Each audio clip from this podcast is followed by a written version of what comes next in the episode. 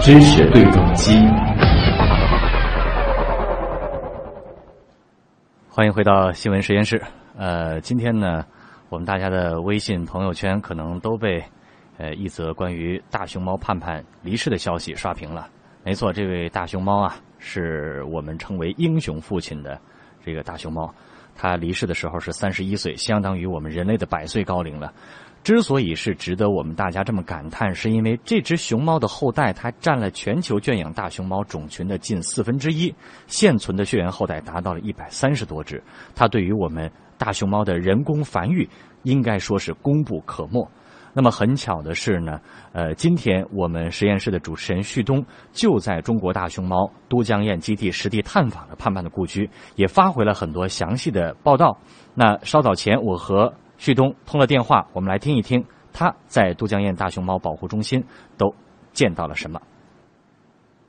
旭东你好，张然你好，怎么样？最近这两天还顺利吗？在那边？在那边还是挺顺利的。当然，今天其实也是一大早的时候吧，正在我们准备前往都江堰基地的时候呢，其实关于盼盼的这个消息呢，就刷屏了大家的朋友圈。我们心里呢，其实也是一咯噔，可能也算是一个。缘分吧，就是原计划其实呃是想探访一下都江堰基地，因为那里呢其实是有很多这个晚年的大熊猫，包括它一个主要用于，比如说熊猫如果生病了，它可能会有一些最快的、最好的一些医疗方案，可以理解为是一个最好的跟熊猫相关的医院。同时呢，它也也是一个承担了这个熊猫养老院的一个地方。这个盼盼，我们知道以前在呃北京亚运会的时候就有一个这个呃吉祥物叫做盼盼巴斯，但是呢，实际上呃可能大家不知道这两个熊猫呢本身它不是一只。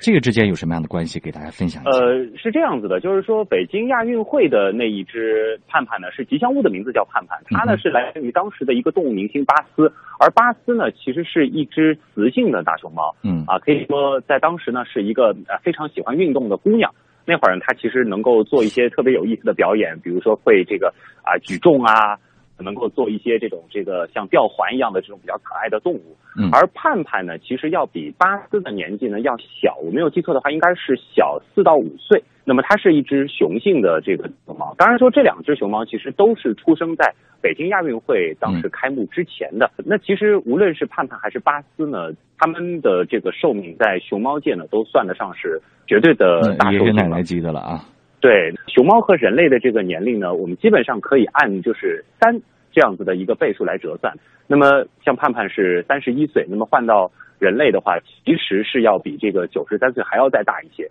接近应该是一个百岁寿星。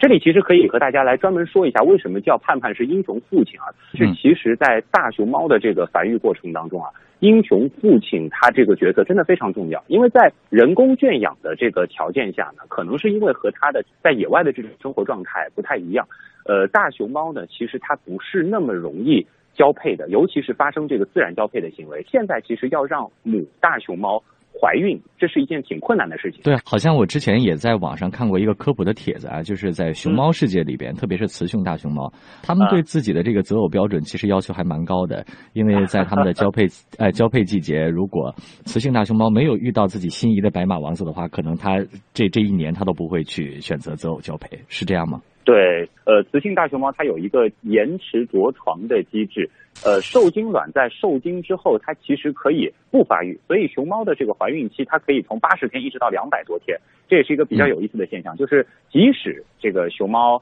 妈妈她找到了熊猫爸爸，然后他们有了爱情的结晶，但是呢，它也得等这个合适的时候，它才愿意让这个熊猫宝宝这个胚胎在体内发育，然后最终出生。在自然环境下，其实像熊猫这样一个动物，它的这个繁殖呢已经是非常困难了，因为它每年的这个繁殖窗口非常的短，好像只有四天左右。在人工的这个环境下，通常它能够占有的这个空间并不是特别大。嗯，这也是一些推测啊，就是说。可能他就觉得这个地方并不是一个呃我特别适合这个需要繁殖后代的这个环境啊，或者他觉得这儿也挺好，我也没必要再增加一些这个小熊猫来抢夺这个食物的资源等等。因为动物它的这个逻辑我们没有办法去理解。也就是说，人工现在的人工繁殖更多的难呃难点就在于说很难去适应它的这个熊猫的繁殖习性，对不对？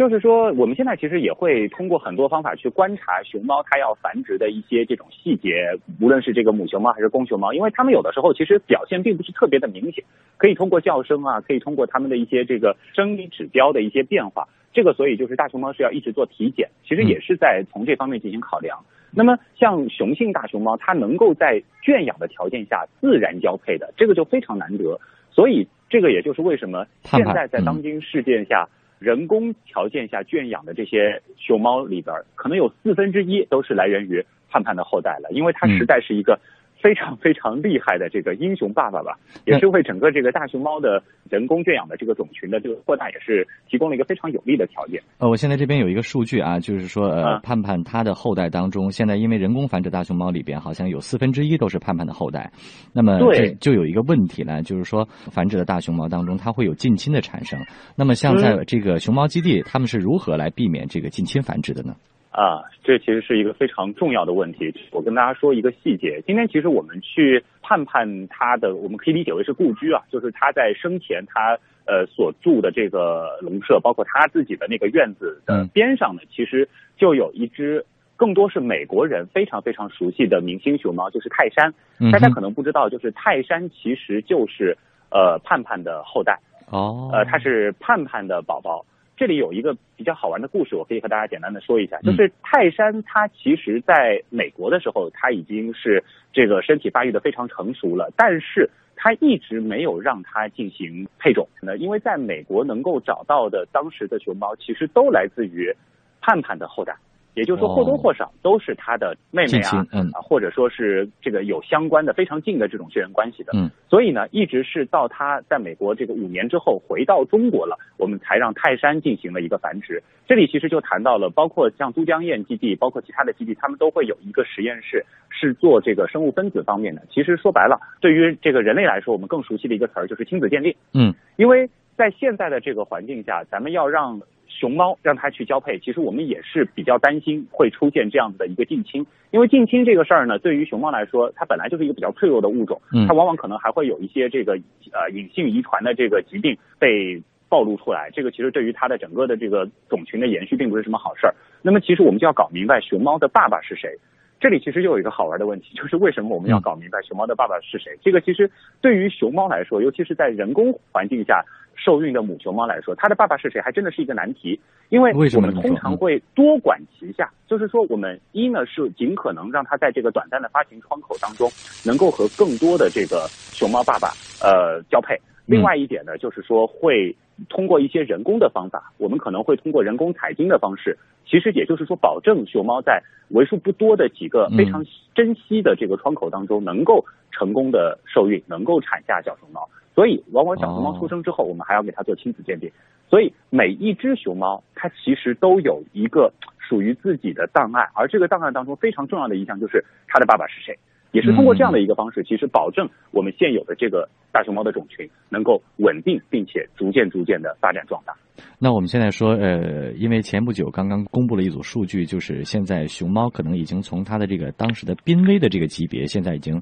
呃，提升到了一个次濒危，也就是说不是那么的危险了，对于它而言，对吧？啊，呃，但是。都江堰基地依然在为这个熊猫的繁殖，在我知道应该还在做着不懈的努力。现在就是都江堰呃基地，我想知道就是说它在熊猫保护当中，它都起到一些什么作用？它们主要的工作的重心在哪里？嗯，其实呢，就是说熊猫它从濒危呃，就是所谓的这个降级呢，呃，我们比较辩证的去看这件事儿，并不是说这个野外的这个熊猫就已经完全得救了，嗯，只是说。体现出了我们国家其实在熊猫保护方面做出了一个比较卓越的成效吧。现在它的这个种群稳定下来了，而且数量呢还在扩大。嗯，那么像这个都江堰基地呢，它其实在整个的这个大熊猫的这个我们说研究中心里边呢，它起到的一个作用，我们最开始提到是救助受伤的熊猫。这个呢，其实不仅仅是来自人工圈养的熊猫，更多的呢其实是比如说在巡山的过程当中。科学家可能发现了一些受伤的这个野生的这个大熊猫，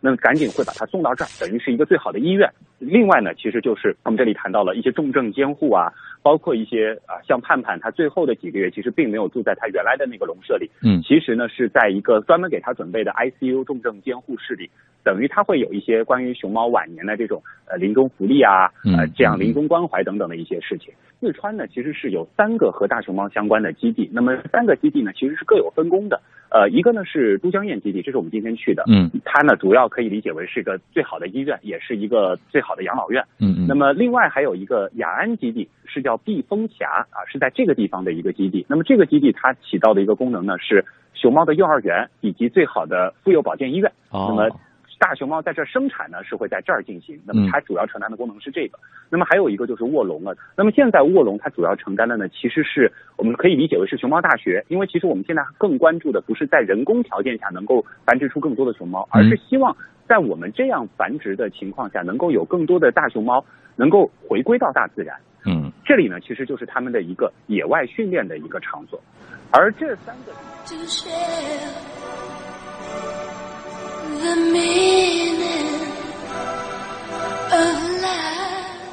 好，谢谢旭东给我们带来的关于熊猫的介绍。时间关系，我们只能听到这儿了。那也希望盼盼能够在天国远离病痛，也希望他能够在天上能够天天看到自己的后代，将来更加幸福的生活在这个星球上。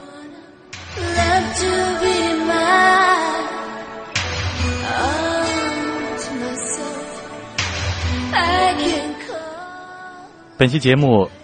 监制音乐评盛燕姿，编辑王威、乐琪、叶星辰，我是江冉。明天呢，我们还会给大家带来年终盘点，欢迎您同一时间关注我们的节目。